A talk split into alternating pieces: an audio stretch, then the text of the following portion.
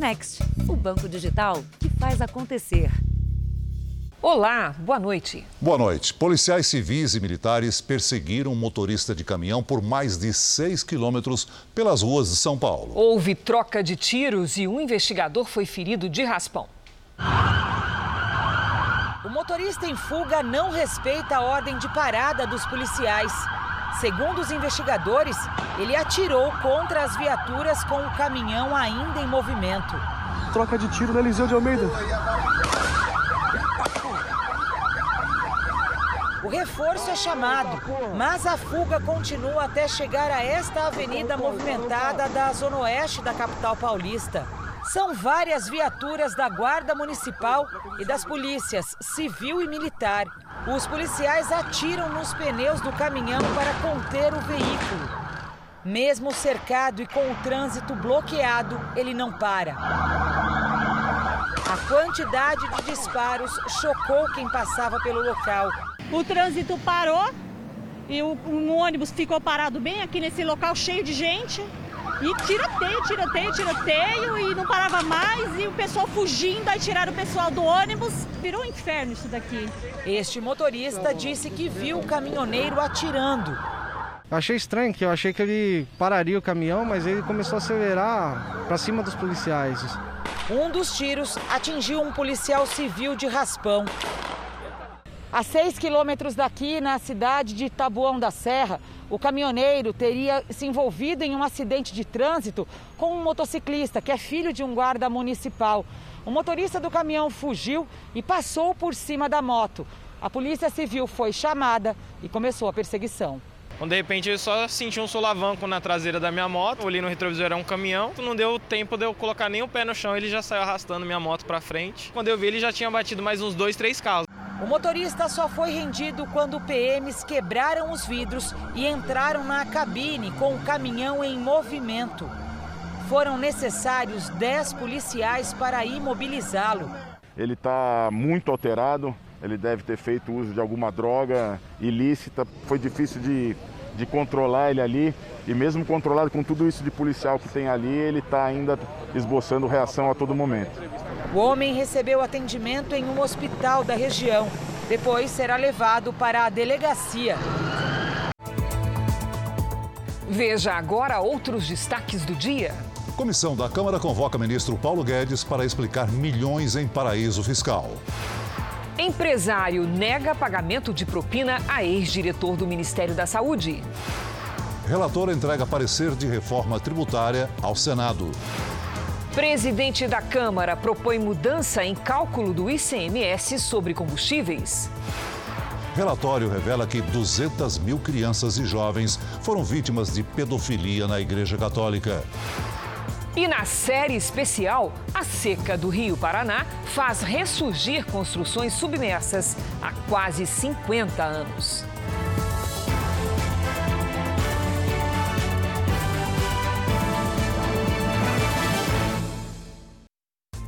Oferecimento Bradesco. Pague do seu jeito. Curta o futuro agora.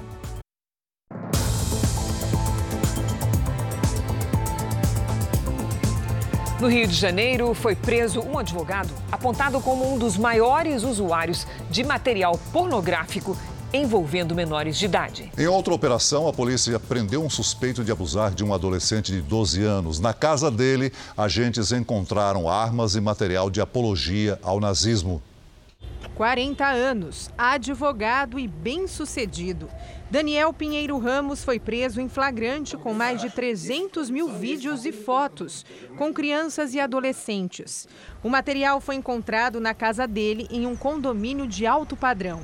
Quem assiste, quem transmite esses vídeos, ele fomenta toda essa indústria da pedofilia. É uma pessoa que fomentando esse, esse crime, ela tem que ser afastada, até porque é conhecedor da lei.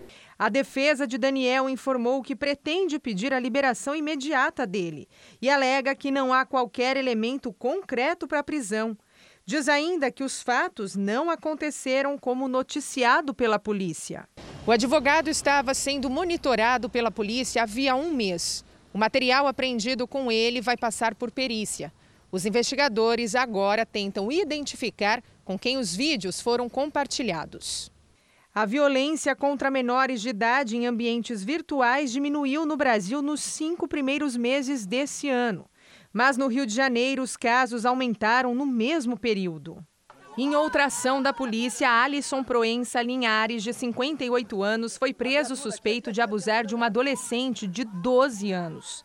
Ao chegar na casa dele, os agentes encontraram armas e um farto material de apologia ao nazismo, inclusive uma carteira original do Partido Alemão. Nós temos que verificar realmente da, da onde vieram esse, esse material, de onde veio esse material, uh, qual a sua origem, qual a destinação, o que, que ele queria com isso daí, se existem outras pessoas simpatizantes. No Rio Grande do Sul, um jogo da segunda divisão acabou com um atleta preso por tentativa de homicídio. Ele agrediu o árbitro da partida de maneira covarde. A partida entre Guarani e São Paulo de Rio Grande, válida pela segunda divisão do Campeonato Gaúcho, ocorria em Venâncio Aires, no interior do Rio Grande do Sul. O atacante William Ribeiro reclama de uma possível falta não marcada e derruba o árbitro. Em seguida, Rodrigo Crivelaro Dias, já caído, recebe um chute na nuca. O jogador é contido pelos colegas, enquanto o juiz, desmaiado, recebia atendimento. A polícia militar prendeu o jogador em flagrante. Depois do exame de corpo de delito, o atleta prestou depoimento à Polícia Civil e foi encaminhado à penitenciária. William Ribeiro vai responder pelo crime de tentativa de homicídio, já que a polícia entendeu que ele assumiu o risco de matar. Me parece que o risco foi muito sério, até de uma lesão na coluna cervical ou no próprio crânio, né? o que poderia aí resultar numa, é, numa tetraplegia ou até mesmo na, na, morte do indivíduo. Né? O atleta tem um histórico violento de agressões a árbitros, adversários e torcedores. William também tem três registros policiais, dois deles por lesões corporais. O clube anunciou a rescisão do contrato do jogador, que estava no clube há três anos. O árbitro foi liberado do hospital nesta terça-feira usando um colar cervical. Logo, logo eu vou ficar bem, vou voltar aos campos aí, se Deus quiser e podem ficar tranquilos que está tudo certo. Uma briga na justiça pernambucana coloca frente a frente um estudante da periferia do Recife e o governador do estado. O jovem que tinha uma página numa rede social de sátiras ao político do PSB se vê acusado pelo Ministério Público por vários crimes. Ele tem certeza de que está sendo censurado.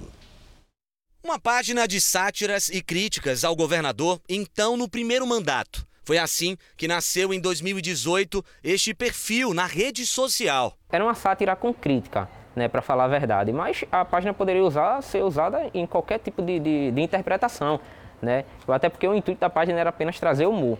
E eu não esperava que acontecesse tudo, né? O nome da página que já foi tirada do ar era Paulo Reizinho Câmara. E no subtítulo já explicava que era um perfil para ironizar o governador Paulo Câmara do PSB. Mas pouco depois, no final daquele mesmo ano, de 2018, quando o político já tinha sido eleito para o segundo mandato, começaram as dores de cabeça para este garoto. Uma denúncia feita por uma pessoa da sociedade acusava a página de David na internet de se fazer passar pelo governador. O delegado instaurou inquérito e indiciou David pelos crimes de calúnia, injúria e falsa identidade era o início de uma verdadeira briga de David contra o gigante Golias. Porque se não fica claro quem foi o autor da denúncia, nem no boletim de ocorrência e nem no processo judicial, é fácil identificar quem seria a vítima, o governador Paulo Câmara. O inquérito foi encaminhado em maio de 2019 ao Ministério Público. O órgão se pronunciou a favor das denúncias de injúria e difamação, mas recusou a acusação de identidade falsa. Só que pouco depois, como o caso é redistribuído, um outro promotor reativou a acusação e se pronunciou desta vez a favor de elementos do crime de identidade falsa. Resgataram novamente o crime de falsa identidade que o promotor anterior já havia dito que, que havia sido é, absorvido pelo crime, pelos crimes contra a honra. Se um já deu entendimento, deveria seguir pelo entendimento do primeiro e não vir outro e cada um que venha que coloque seu entendimento. Uma audiência preliminar de David com os promotores aconteceu em agosto deste ano. A promotoria ofereceu um acordo para encerrar o processo antes de chegar a julgamento. Que David cumpra serviços comunitários. O estudante não aceitou. Não aceitei a proposta porque seria uma condenação, no meu ponto de vista, né, uma condenação, de toda forma. Meu maior medo não era o processo, eu não vou, eu não vou mentir para você, meu maior medo é a perseguição. Né, a perseguição política, né? É a mesma opinião da advogada de David, que refuta as acusações. O governador, por ser uma figura pública, é, ele está sujeito às críticas é, da sociedade. Então, David apenas exerceu sua, sua liberdade de expressão. Como ele não aceitou a proposta do Ministério Público, o processo deve seguir para julgamento. A Polícia Civil de Pernambuco diz em nota que a Delegacia de Repressão aos Crimes Cibernéticos, depois de aberto o inquérito, investigou uma conta de Instagram cujo autor foi indiciado pela prática dos crimes de injúria, difamação e falsa identidade, e que o inquérito foi remetido à Justiça. David, o estudante da periferia, diz que não vai parar de fazer humor, mesmo que o preço a pagar seja alto. Eu não pretendo deixar de fazer, né? Mas eu estou primeiro buscando a orientação dos advogados para ver como é que eu vou fazer, porque eu, a gente não pode se sentir censurado, né? No, principalmente num país democrático que a gente tem. Né? Eu sou estudante de ciência política, então, para mim, isso é um, é um horror, né? O governo do estado de Pernambuco e o Ministério Público não responderam aos pedidos de resposta sobre o caso de David. O Paraná é o primeiro estado brasileiro a regulamentar o ensino domiciliar, chamado também de homeschooling. O método pode ser aplicado para estudantes dos ensinos infantil, fundamental e médio. Eduardo tem 13 anos, idade para frequentar o oitavo ano do ensino fundamental, mas ele não vai à escola. Há mais de um ano trocou a sala de aula pela de casa e os professores pelos pais. Professores eles têm que dar mais atenção para todos os alunos. E em casa é melhor que daí você tenha atenção em uma só pessoa e fica melhor. Ele faz parte de uma das 3 mil famílias paranaenses que aderiram ao ensino domiciliar. O pai garante que a cobrança é rigorosa. Tem um planejamento, então seguimos o livro apresentamos o conteúdo para, para os nossos filhos e eles é, fazem ali o estudo, a leitura, as atividades, depois fazemos uma revisão se eles realmente assimilaram esse conteúdo e assimilando o conteúdo, segue adiante. Com a modalidade regulamentada no Paraná, as famílias ganharam segurança jurídica de que as crianças terão a educação domiciliar reconhecida legalmente, dando acesso a uma universidade, por exemplo. Pelas regras, mesmo estudando em casa, o aluno vai precisar ter um vínculo com uma instituição de ensino para acompanhar o desenvolvimento das atividades. Periodicamente, o estudante terá que fazer provas e participar de atividades coletivas para a socialização. A lei também impede pais ou responsáveis condenados na justiça de ensinarem os filhos. A gente está discutindo agora a frequência dessas provas, como vai ser esse acompanhamento, se vai ter entrevista com os pais para ver lado psicológico também. Além do Paraná, o Distrito Federal também aprovou uma lei parecida no fim do ano passado. Segundo o Ministério da Educação, cerca de 35 mil famílias no país ensinam as crianças em casa. Mas o Supremo Tribunal Federal alega que somente uma legislação federal pode regulamentar o homeschooling. Dois projetos de lei estão em discussão no Congresso. Um define as regras dessa modalidade de ensino. Outro quer alterar o Código Penal, que hoje considera crime de abandono intelectual essa opção dos pais. A educação domiciliar é uma modalidade de educação. Em mais de 60 países no mundo, de regimes de governo diversos, nos cinco continentes, já reconheceram esse direito. Falta o Brasil. Uma quadrilha fortemente armada invadiu hoje um mercado em São Paulo. Foi no momento em que um carro forte abastecia caixas eletrônicos. Os assaltantes chegaram num carro preto e desceram armados, ameaçando as pessoas que passavam pela rua. Todos estavam encapuzados. Esta imagem mostra quando um deles entra no estabelecimento com um escudo. A ação do grupo foi registrada pelas câmeras de segurança. Houve um tiroteio que assustou quem passava pela região. Um dos assaltantes fugiu rastejando pelo chão, provavelmente depois de ter sido atingido. O montante levado pela quadrilha não foi revelado. As prefeituras do Rio de Janeiro e de São Paulo estudam flexibilizar as regras para o uso de máscaras pela população.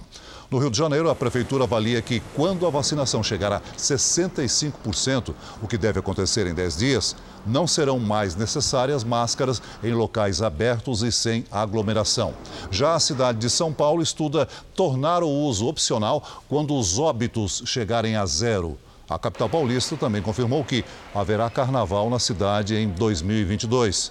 São esperadas 15 milhões de pessoas na festa. Vamos agora aos números de hoje na pandemia. Segundo o Ministério da Saúde, o país tem mais de 21 milhões 499 mil casos da Covid-19. São mais de 598 mil mortos. Foram 677 registros de mortes nas últimas 24 horas. Também entre ontem e hoje, mais de 26 mil pessoas se recuperaram. E no total, já são mais de 20 milhões 488 mil pacientes curados e mais de 411 mil seguem em acompanhamento. O Prêmio Nobel de Física foi para três cientistas que desenvolveram modelos que ajudam a entender as mudanças climáticas. Os pesquisadores, um japonês, um alemão e um italiano, vão dividir o prêmio equivalente a mais de 6 milhões de reais. São dois estudos ganhadores. Um deles é sobre a mudança climática da Terra e como a humanidade tem influência nessas alterações, como o aquecimento global. Já o outro descobriu regras escondidas por trás de fenômenos como redemoinhos, por exemplo. Veja daqui a pouco, o ministro Paulo Guedes terá de explicar empresa em paraíso fiscal à comissão da Câmara dos Deputados. E na série especial, cidade submersa há quase 50 anos está ressurgindo no Rio Paraná.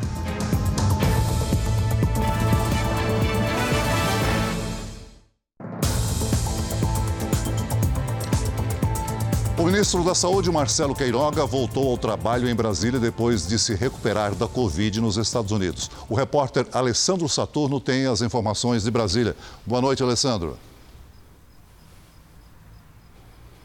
Olá, Celso. Boa noite para você e a todos que nos assistem. O ministro ele teve uma agenda de trabalho cheia. Participou de compromissos oficiais ao lado do presidente Jair Bolsonaro. Em conversa com a imprensa, ele explicou por que o ministério ainda não incluiu a Coronavac no calendário de vacinação contra a Covid-19 do ano que vem. Vamos ver. O contrato é um documento, né? Foi feito entre as partes, o número de doses que tem que ser entregues. É, isso foi feito em um regime emergencial. Esse agente imunizante obteve um registro emergencial na Anvisa. É, né, nós esperamos que a Anvisa conceda um registro definitivo. Uma vez a Anvisa concedendo um registro definitivo, o Ministério da Saúde considera essa ou qualquer outra vacina com registro definitivo para fazer parte do Programa Nacional de Imunização. Na França, mais de 200 mil crianças e jovens foram vítimas de abusos sexuais por integrantes da Igreja Católica nos últimos 70 anos. O relatório de 2.500 páginas divulgado hoje revelou que a maior parte das vítimas tinha entre 10 e 13 anos. Considerando-se os abusos cometidos por leigos fiéis que trabalham na igreja, mas não têm atribuições de padres e bispos, ao menos 330 mil crianças teriam sofrido violência sexual. De 1950 para cá, até 3.200 padres e outros clérigos podem ter cometido os crimes. A investigação independente foi baseada em depoimentos das vítimas, documentos da Justiça e arquivos da Igreja Católica. Mas o relatório não cita nenhum integrante da Igreja pelo nome. O presidente da comissão que levantou as informações, Jean-Marc Sauvé, criticou a Igreja Católica por não tornar as denúncias públicas. Para ele, houve negligências e falhas que levam os casos a serem cobertos de maneira sistêmica. Este professor do Instituto de Psicologia da Universidade de São Paulo concorda e destaca a importância da divulgação das denúncias. O número é impactante, mas uh, no fundo não inteiramente surpreendente, uma vez que eh, já se sabe há algum tempo que a Igreja Católica acaba silenciando, ocultando, uh, deixando de tornar assim o um acesso aos incidentes de pedofilia, de abuso sexual uh, um assunto que pudesse ser tratado por todos. Na América Latina, as denúncias de abusos infantis por integrantes da Igreja Católica chegavam a 1.400 em 2019. Números que podem estar bem abaixo da realidade, já que aqui no Brasil, além de Cuba e Honduras, não há sequer registros oficiais das acusações que são frequentemente reveladas pela imprensa. De acordo com a ONG Children Rights International Network, rede internacional pelo direito das crianças em português, apesar das denúncias, poucos casos são investigados. Impunidade que pode levar a um sentimento de culpa e vergonha. Isso vai fazendo parte do sistema de poder da própria instituição. Né? Então, aqueles que eh, sobem, às vezes sabem segredos sobre aqueles que estão embaixo. E, e isso reciprocamente, até que a gente tem, eh, como, como em tantos sistemas de silenciamento e acobertamento mútuo, eh, uma, uma proteção que, que se entranha no próprio jeito de funcionar daquela instituição. Brasília é a capital mais seca do país nesta terça-feira, com apenas 22% de umidade. Quando será que as chuvas da primavera devem melhorar a qualidade do ar lá no centro-oeste? Vamos saber com a Lidiane Sayuri. Boa noite, Lid. Quando é que vai ser? Olha, Cris, para melhorar mesmo, só mais no fim do mês, na virada do mês, na verdade. Boa noite para você, Celso, para todos que nos acompanham. Uma frente fria no Sudeste até tenta puxar a umidade da Amazônia para o centro-oeste, mas ainda falta força para formar nuvens. Nesta quarta-feira, pode chover, mas de forma bem isolada. Na região norte, no centro-oeste e no sudeste, principalmente à tarde. Faz sol no Rio Grande do Sul e também entre o norte de Minas e o Ceará. No sul, uma nova frente fria avança e chega ao sudeste na quinta-feira. O volume de chuva dos últimos dias permitiu um verdadeiro espetáculo nas cataratas do Iguaçu, no oeste do Paraná. Olha só que coisa linda! Desde fevereiro, a vazão da água não chegava a essa quantidade. Apenas nos primeiros quatro dias de outubro já choveu metade do esperado para o mês. Agora, atenção amanhã para os temporais com granizo e trovoadas sobre o norte do Rio Grande do Sul, Santa Catarina e Paraná. No Espírito Santo, risco de ventania e ressaca nos litorais sul e sudeste. Em Florianópolis, máxima de 22 graus. Em Vitória, 27. Em Palmas, faz até 36. No Rio de Janeiro, chove à tarde e faz até 27 graus. Em Curitiba, risco de temporais, com 24. Em Campo Grande, chance de chuva à tarde, máxima de 33. E em São Paulo, possibilidade de chuva forte, a máxima de 27. O pedido da Aline abre o tempo delivery de hoje. Lidiane, qual a previsão para Itaquaquecetuba, São Paulo? Vamos lá, Celso. Aline, a temperatura sobe nesta quarta e tem chance de pancadas de chuva à tarde e à noite. Máxima de 27. Quinta chuvosa com 22 e na sexta chove e faz até 19. Chegou a vez do Pedro. Ele quer saber como fica o tempo em Valparaíso, Goiás. Vamos lá, Pedro, nada de chuva nesta quarta, na quinta e na sexta, pancada de chuva à tarde e à noite. Mesmo assim, a umidade do ar fica baixa. Máximas de 33 graus. Faça como eles e participe do nosso Tempo Delivery pelas redes sociais. Mande a sua mensagem com a hashtag você no JR. Até amanhã, gente. Boa noite. Boa noite, Lid. Que alívio ver Iguaçu. Lindo, né? Espetacular. Boa noite, obrigada. Veja a seguir: quem teve prejuízo com pane nas redes sociais pode recorrer à justiça. E na série especial, a seca do Rio Paraná espanta turistas, reduz o trabalho e faz ressurgir o passado.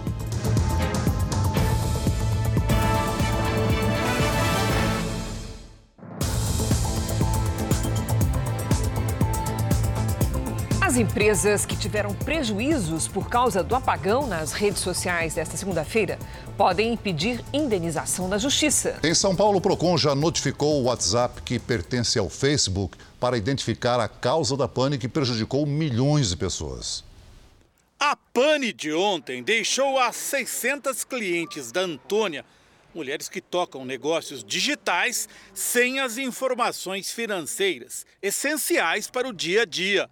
Ontem a gente teve apenas 3% da nossa base que conseguiu, de fato, é, acessar e inserir as informações da maneira correta. A clientela da Bianca, que faz vendas pelo Instagram e Facebook, conseguiu calcular as perdas. A gente mensurou que a gente teve uma. A gente não teve, né, na verdade, um, um faturamento em média de 5 mil reais. Milhões de negócios em todo o mundo foram prejudicados. O PROCON de São Paulo acionou hoje o WhatsApp. O PROCON deseja saber qual a causa que levou a esta pane. Somente um caso fortuito externo, que é um terremoto, um evento muito forte, poderá isentar o WhatsApp de responsabilidade. Falhas internas não eximem a responsabilidade da prestadora de serviço. O Facebook e o Instagram são suscetíveis a ações na justiça, mas por não ser uma plataforma de vendas, há dúvidas sobre o WhatsApp. Há uma discussão jurídica se esse serviço que é oferecido pela plataforma do WhatsApp é uma relação de consumo ou não. No entanto, evidentemente que de alguma forma, ainda que indireta, o WhatsApp é remunerado o consumidor se sentiu lesado por conta da interrupção desse serviço, vai ter o direito de, comprovando aí a existência de um dano, buscar reparação. O Facebook emitiu uma nota pedindo desculpas. Disse que o problema foi causado por alterações de configuração nos nossos roteadores centrais, interrompendo a ligação entre os computadores do Facebook e os dos clientes. Na nota, a empresa também diz que não houve atividade maliciosa por trás deste incidente. Aparentemente não foi nenhum problema de ataque, assim, não, não foi nenhuma invasão de ataque hacker. Né? Se alguém tivesse conseguido invadir, provavelmente pessoa, é, esse grupo ia, ia levantar a mão e falar: ah, a gente que invadiu o Facebook, né? Ia ser um, uma vitória para esse pessoal. Por precaução, a dona da agência digital voltou a recomendar aos clientes que criem sites próprios para vendas hospedados no Brasil. Assim, não ficam dependentes de terceiros. Um site, ele é um lugar seu, ele é a sua propriedade. Quando a gente está trabalhando em Instagram, em Facebook, você está trabalhando ali na propriedade do vizinho, você não tem nenhum tipo de controle sobre isso. Um dia depois da pane nas redes sociais, uma ex-gerente do Facebook prestou depoimento no Senado americano para pedir regulamentação da rede social. Francis Hogan afirmou que o Facebook estaria ocultando intencionalmente informações vitais do público e de governos do mundo todo. Ela também disse que os produtos da empresa prejudicam as crianças e enfraquecem a democracia. A ex-gerente foi chamada para depor após vazar documentos internos da companhia. A Polícia Federal realizou hoje em 10 estados uma grande operação contra o tráfico de drogas, armas e lavagem de dinheiro. 59 pessoas foram presas. Muitos carros, 62 no total, quase 700 mil reais em dinheiro vivo e outros bens, como esta moto aquática, foram apreendidos na operação da Polícia Federal. Contas bancárias e cerca de 100 imóveis foram bloqueados pela Justiça. Hoje, 59 pessoas foram presas por suspeita de tráfico de armas. Fuzis, pistolas e munição chegavam em Uberlândia e depois eram enviados para vários pontos do país. Segundo o delegado, a mesma logística funcionava para para a distribuição de drogas. Foi possível constatar, inclusive, a conexão de outros grupos criminosos que trabalhavam com o tráfico de drogas, em especial cocaína, e distribuíam aqui na região do Triângulo Mineiro e com atuação em outros estados, como Goiás, Rondônia, Espírito Santo, Pará, Mato Grosso, Mato Grosso do Sul e Alagoas. Um sofisticado e lucrativo esquema de produção e distribuição de entorpecentes, principalmente cocaína e drogas sintéticas. Segundo a polícia, mais de 2 bilhões de reais teriam sido movimentados nos últimos dois anos. O foco principal da investigação foram os financiadores do tráfico. Segundo a Polícia Federal, empresários e profissionais liberais das áreas de hotelaria, construção civil, comércio de veículos e de postos de combustíveis. São empresários e profissionais liberais que disponibilizam grandes quantidades de dinheiro, geralmente em espécie, possibilitando que os traficantes de drogas façam grandes compras de entorpecente, principalmente cocaína. Em Mato Grosso do Sul, o homem que filmou agressões cometidas contra o próprio filho já é considerado foragido da justiça.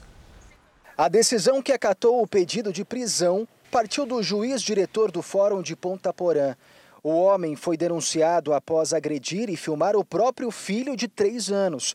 Na semana passada, após receber a denúncia contra o pai do menino, a polícia pediu a prisão do agressor. Mas a juíza plantonista entendeu que não houve flagrante e desconsiderou o pedido. Agora, com a nova decisão judicial, o pai do menino já é considerado foragido da justiça.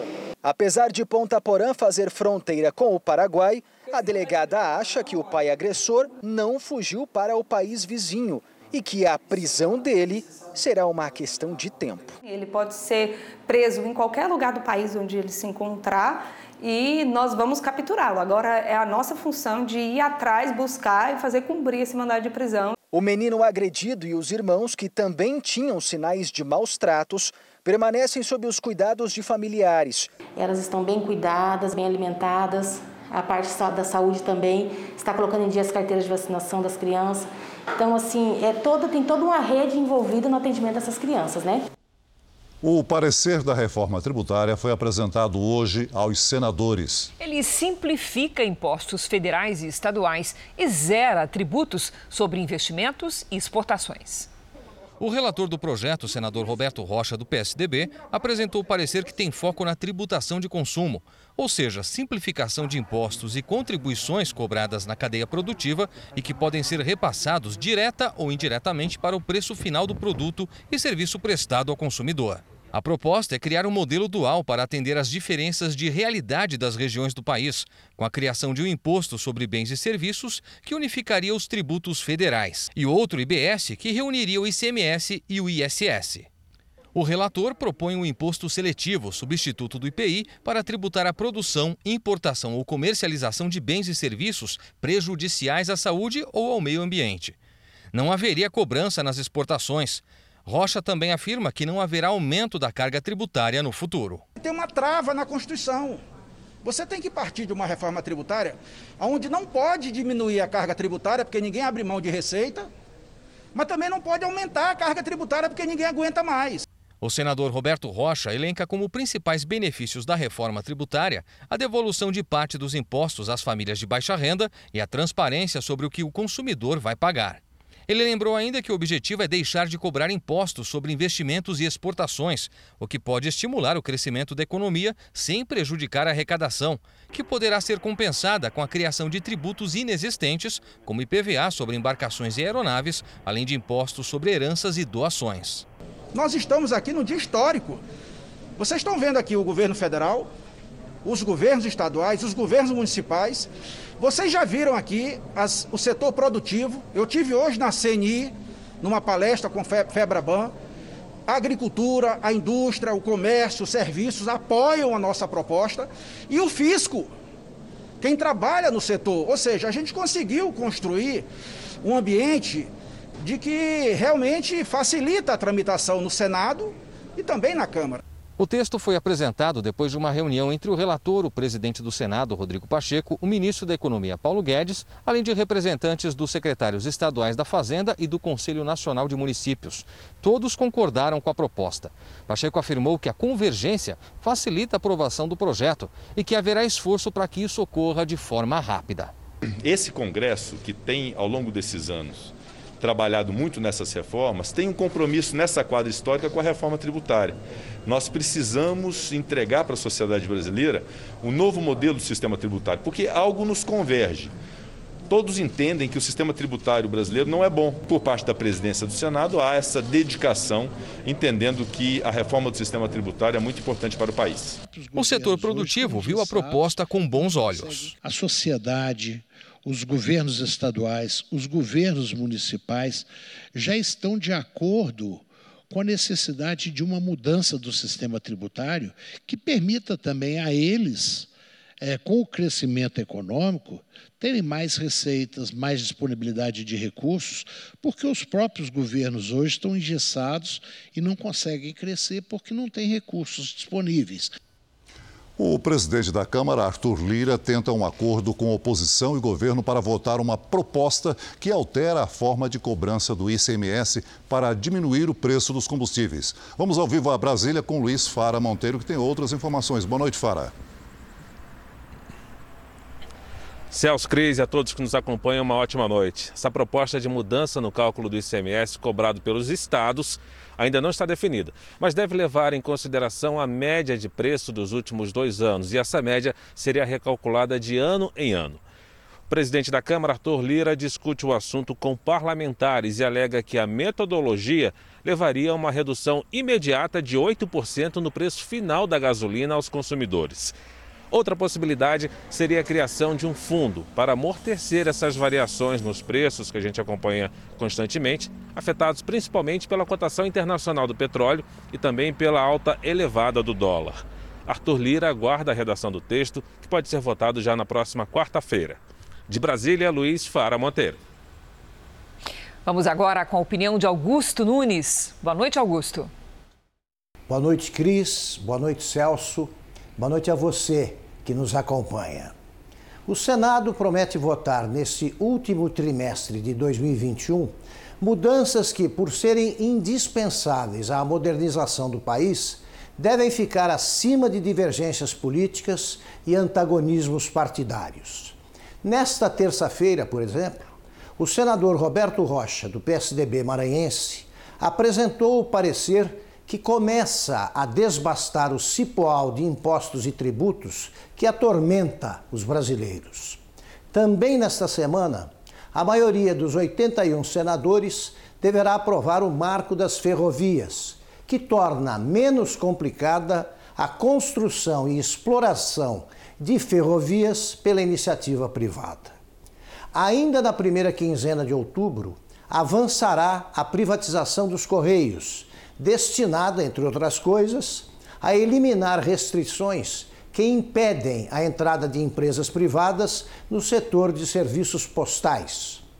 Outra proposta a caminho da aprovação no Senado é a BR do Mar, concebida para intensificar a navegação entre portos brasileiros e tornar o país menos dependente do transporte rodoviário. Com a pandemia de Covid-19 quase sob controle, o Senado parece ter acordado para a necessidade de aprovar medidas que acelerem o crescimento econômico e livrem o país de mais um ano perdido. A produção industrial caiu 0,7% em agosto em comparação com julho. É o terceiro mês seguido de queda. Mesmo com as perdas recentes, o número consolidado em 2021 é positivo, de 9,2%. Os dados são do IBGE. E agora nós vamos ver como está o andamento da vacinação em todo o país. Somadas as aplicações da primeira, segunda e terceira doses, 1 milhão 125 mil pessoas receberam a vacina contra o coronavírus nas últimas 24 horas. Hoje o Brasil tem mais de 148 milhões de vacinados com a primeira dose e mais de 95 milhões de brasileiros completaram a imunização. Em São Paulo, mais de 79% dos moradores já receberam a primeira dose. São 37 milhões e 28 mil vacinas aplicadas. No Rio Grande do Sul, o índice de vacinados é de 72,%. 8 milhões 295 mil gaúchos estão com a primeira dose em dia. Santa Catarina superou a marca de 71% dos moradores com a primeira dose. São 5 milhões 225 mil vacinados. E o Espírito Santo tem mais de 70% dos moradores vacinados. 2 milhões 884 mil pessoas receberam a primeira dose. No portal r7.com você pode acompanhar a situação de todos os estados no mapa interativo. A Janssen pediu à Agência Reguladora de Medicamentos dos Estados Unidos autorização para uma dose de reforço da vacina contra a Covid no país. Até então, ela é de dose única. Segundo estudos da empresa, a dose extra pode gerar proteção de 94% contra casos sintomáticos e de 100% contra casos graves da doença. Um comitê de especialistas da agência reguladora vai reunir no dia 15, vai se reunir no dia 15 para discutir o assunto. O senador Renan Calheiros confirmou que o relatório da CPI da pandemia vai sugerir à Procuradoria-Geral da República o indiciamento do presidente Jair Bolsonaro. Hoje, o alvo da comissão foi a empresa que transporta a maior parte das vacinas no Brasil. O depoimento começou com um dos sócios da VTC Log, Raimundo Nonato, e teve a participação da diretora executiva da empresa, Andreia Lima. Ela respondeu a algumas das perguntas feitas originalmente a ele.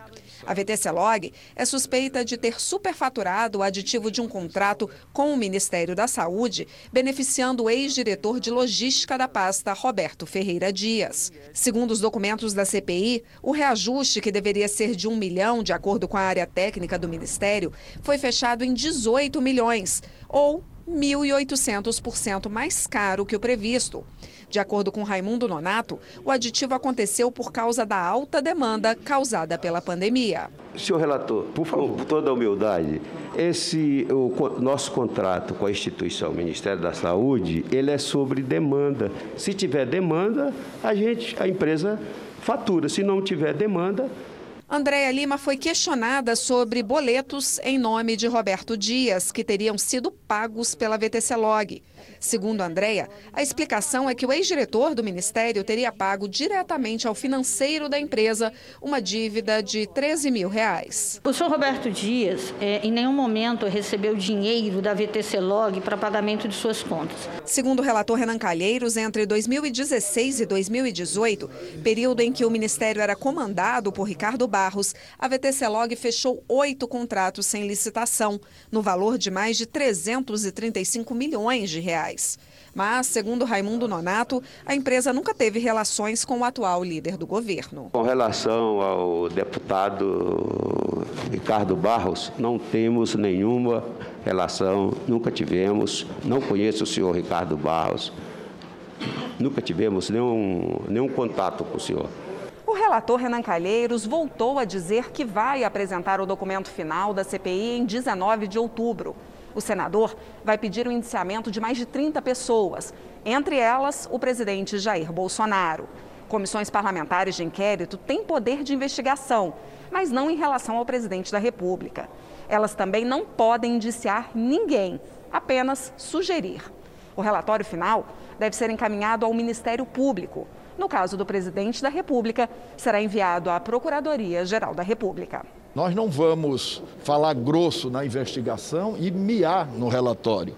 Ele com certeza será assim, pelo, pelo que praticou. Nós vamos mandar para a Procuradoria-Geral da República apenas o que couber à Procuradoria-Geral da República.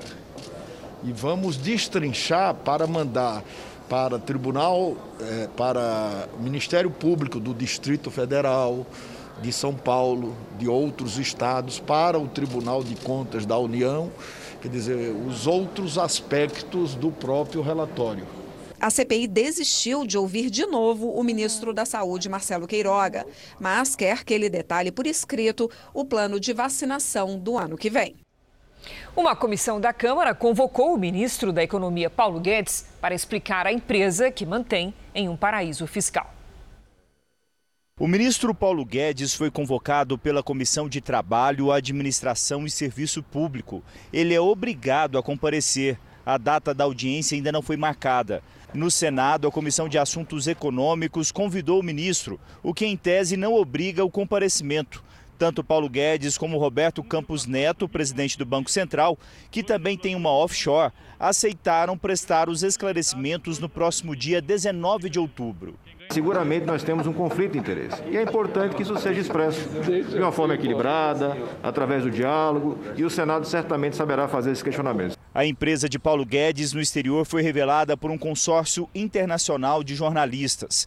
O ministro é dono de uma offshore criada em 2014 e tem mais de 9 milhões e meio de dólares em investimentos, 52 milhões de reais de acordo com o câmbio de hoje. Dinheiro que teria se valorizado quase 15 milhões de reais no período em que Guedes está no governo.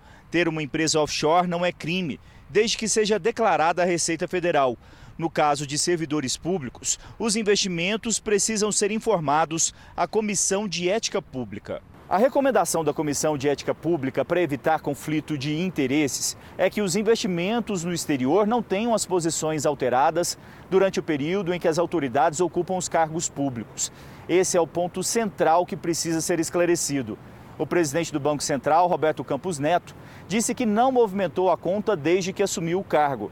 Paulo Guedes disse que declarou os recursos, respeitou a legislação, mas ainda não deixou claro se movimentou ou não a conta no exterior desde 2019. De volta a Brasília, o presidente Bolsonaro participou de um simpósio da cidadania cristã. No evento, o presidente não falou sobre Paulo Guedes, mas disse que espera, por parte do Senado, a aprovação do nome de André Mendonça para o Supremo Tribunal Federal.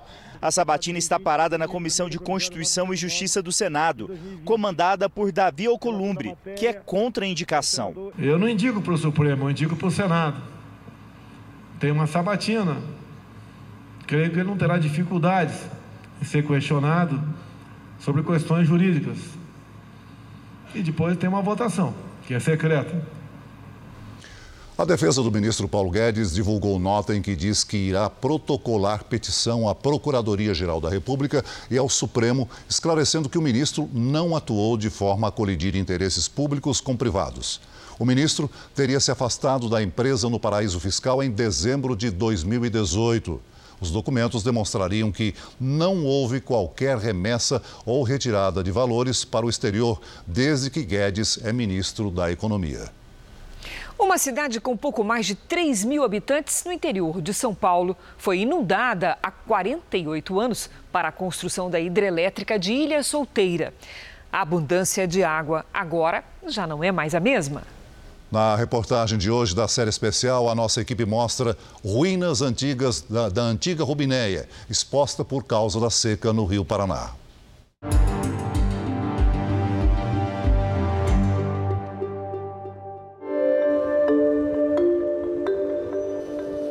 As paisagens continuam lindas. Mas mudam rapidamente. Todos os dias, Rubinéia, no interior paulista, fica um pouco mais seca. A gente tem uma situação de tristeza, né? Quem mora aqui, acima de tudo, uma situação de tristeza, porque nós temos aí uma das mais belas prainhas do interior de São Paulo. Isso aqui é um espetáculo, toda a nossa orla, quando o rio está cheio. Então a gente fica muito triste.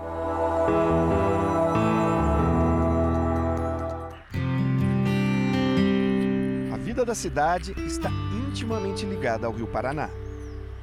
A nossa cidade ela vive basicamente do turismo. Nós não temos indústrias, não temos grandes empresas.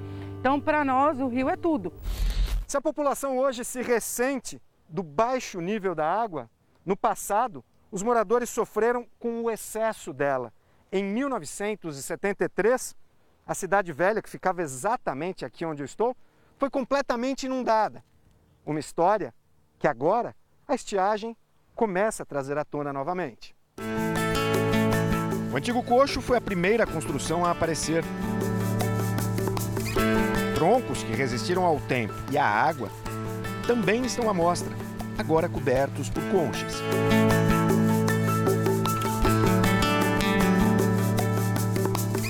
Esses troncos são árvores que tinha na, nas casas, né? Na, nas residências, tem aquelas árvores que o pessoal planta. Quando o rio encheu, o tronco ficou, por ser estar tá dentro d'água, ele conservou. Você pode ver que tem algumas, aí, tijolo, sinal de que aqui era casa. Aqui era casa, aqui era tudo cheio é, de casas. É, sinal que aqui era uma casa que o pessoal desmanchou, ficou os tijolos. Dá né? saudade, né? Dá saudade.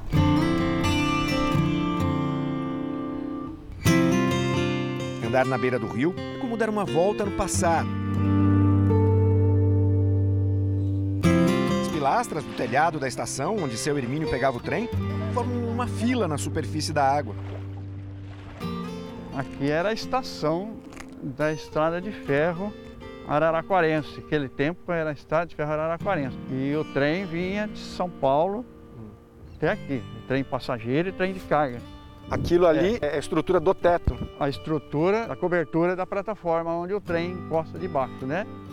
E aí quando o rio abaixa, é, é, é que, por ser concreto, não cai, não destrói.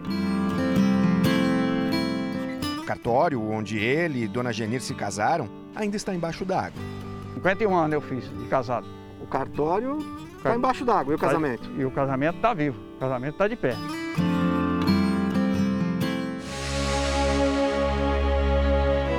A inundação de Rubinéia Velha foi programada para a construção da hidrelétrica de Ilha Solteira, a 90 quilômetros de distância. As famílias foram indenizadas e se mudaram antes do alagamento. A nova Rubinéia embarcou no turismo da pesca e das praias de água doce. Fez do rio sua principal fonte de renda. Atividades afetadas primeiro pela pandemia e agora pela seca. Ah, no final de semana normal a gente chega a vender uns 150 quilos de filé, você entendeu? Final de semana normal. E hoje nós estamos numa situação de 20, 30 quilos, então não está fácil não. A gente que está na ativa hoje, a situação de pesca, estamos vivendo uma situação bem complicada. Seu Toninho tem uma pousada e aluga barcos para os turistas da pesca. Quando começou esse ano, foi começou a dar um alívio para a gente, começou a melhorar. Mas aí agora veio a seca, né? Então a gente tem dificuldade para soltar os barcos no rio. Então o próprio turista aqui da região já não vem por causa disso, né? Porque não tem como descer o barco rio, né? Então a gente fica à deriva, na verdade. Navegar perto das praias atualmente é arriscado. É pau, né? Muita ruína da cidade. E aí, quem não tem experiência, nós fala que não, não deve colocar o barco na água porque vai, vai acontecer acidente qualquer hora aí, sabe? Acontece. Ó, aqui a gente está passando bem do lado das ruínas da antiga estação ferroviária. E a gente só consegue navegar por aqui agora porque o Marcos é um piloto muito experiente, tem 40 anos de Rubiné a vida inteira, né? Isso, 40 anos. Você normalmente passa por cima? A época do rio sem, sem essa seca, vixe, passa aqui tranquilo. É por, passa por cima, por não passa cima, nem do lado, Por cima, né? por cima, nem, nem rela, nada, nem vê isso aqui. Sair para pescar e encontrar os peixes também está mais difícil. Ah, vai secando muito, né? A, a- o rio, né? É. E o peixe? O peixe vai sumindo, né? Pescou muito não? Não. Pouca coisa? Pouco a pouco. Pouco peixe, né? Pouco peixe? Pouco peixe. Muito pescador e pouco peixe, né? Isso, o motivo disso o que, que é? É o rio que está muito baixo? É baixo, muito pescador, né? Também, né? Agora, com essa pandemia também, juntou muito pescador, né? O pessoal está tendo que se virar. Tem que se virar na pesca, né? Aqui não deixa dúvidas sobre a diferença do nível do rio. Olha só, em tempos normais, a água vai até aquela parte mais escura. Isso dá mais ou menos uns 6 metros de diferença para agora. Passamos por onde os rios Grande e Paranaíba se juntam, local considerado o marco zero do Rio Paraná. Esse é o ponto onde três estados se encontram. Do lado esquerdo, São Paulo, aqui atrás, Minas Gerais, e ali, onde o sol está se pondo, Mato Grosso do Sul. São apenas as águas, o passado, o presente do Rio Paraná também se encontram em Rubinéia. É uma mistura de saudade com tristeza. Saudade porque a gente lembra dos, dos amigos, dos companheirinhos daquele tempo lá de, de jovem, né? E saudade do, do pai, da mãe, que já foi também. Agora, tristeza porque não é normal isso que a gente vê, essa, essa seca, né? Tudo acabando, as criação aí já quase morrendo de fome, as águas abaixando. Então é mau sinal.